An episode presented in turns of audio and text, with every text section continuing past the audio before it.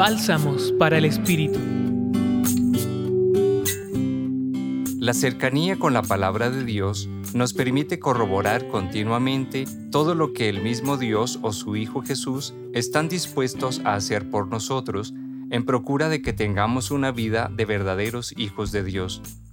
El Evangelio de Lucas propuesto para nuestra oración y reflexión de este día, capítulo 13 versículos 1 a 9, resalta la gran misericordia, atención, acogida y ayuda del Padre Dios con todos sus hijos, piense ante situaciones extremas o difíciles en donde esté en riesgo la vida e integridad misma, o en los procesos cotidianos en los que se espera que procuremos hacer esfuerzos para cambiar.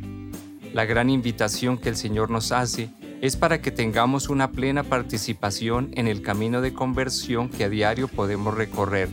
Este camino puede ser iluminado en los espacios de oración que con frecuencia vivimos apoyados en la Sagrada Escritura.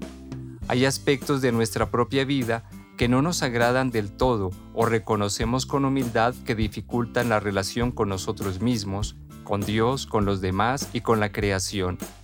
Esto es posible cambiarlo y transformarlo, pero no basta con el mero impulso voluntarista, se requiere que sea fruto de la conversión propuesta por el Señor.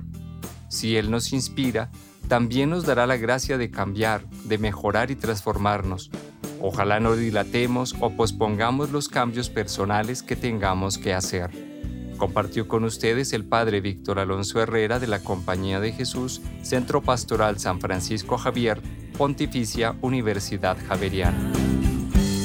Escucha los bálsamos cada día entrando a la página web del Centro Pastoral y a javerianaestereo.com.